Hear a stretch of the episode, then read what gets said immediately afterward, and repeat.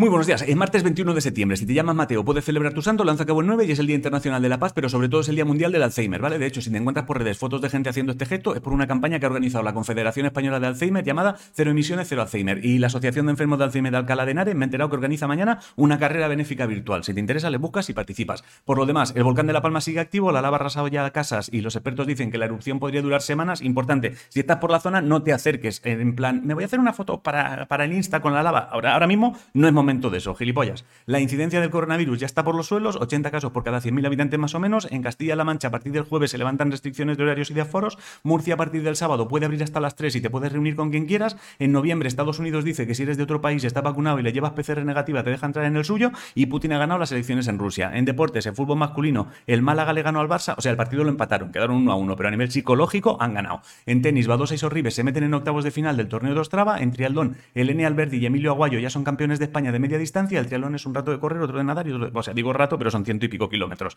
en total. Acabas cansado. El equipo de fútbol americano Tel de Canes jugará la Serie B de la FEFA y la selección española de fútbol para amputados quedó subcampeona de Europa. En cultura, a José Sacristán le han dado el Premio Nacional de Cine en el Festival de Cine de San Sebastián. Jimena Alonso, que fue una de las fundadoras de la librería Mujeres de Madrid, murió ayer. El libro Un hilo me liga voz de Beatriz Jiménez de Ori ha ganado el Premio Nacional de Literatura Infantil y Juvenil. Y si eres fan de misterios cotidianos, ya tienes disponible el primer programa de esta temporada en Podimo. Eh, luego, unos investigadores de la Universidad Pablo Lavide parece que han conseguido demostrar eh, que existe relación entre la composición de la saliva y el Alzheimer y Elon Musk dice que el programa Starlink, lo de su internet este, saldrá del programa beta en octubre. En videojuegos, si te mola el arcade japonés del 24 al 26, hay en Navarra un evento llamado Mikado Arcade Matsuri, que creo que hay torneos, y si estabas deseando que se estrene el juego Catán World Explorers para móvil, han cancelado el proyecto. Erais tú y cuatro más, los que estabais interesados. En eSports, creo que lo importante es que hoy empieza el clasificatorio de la Racing Series Valorant, el tiempo a ratitos habrá sol, a ratitos habrá nubes, el horóscopo dice que vayas con cuidado porque hoy alguien intentará que acabes peleándote por él, si no sabes qué comer, hazte merluza guisada, la respuesta a la adivinanza fue el camaleón,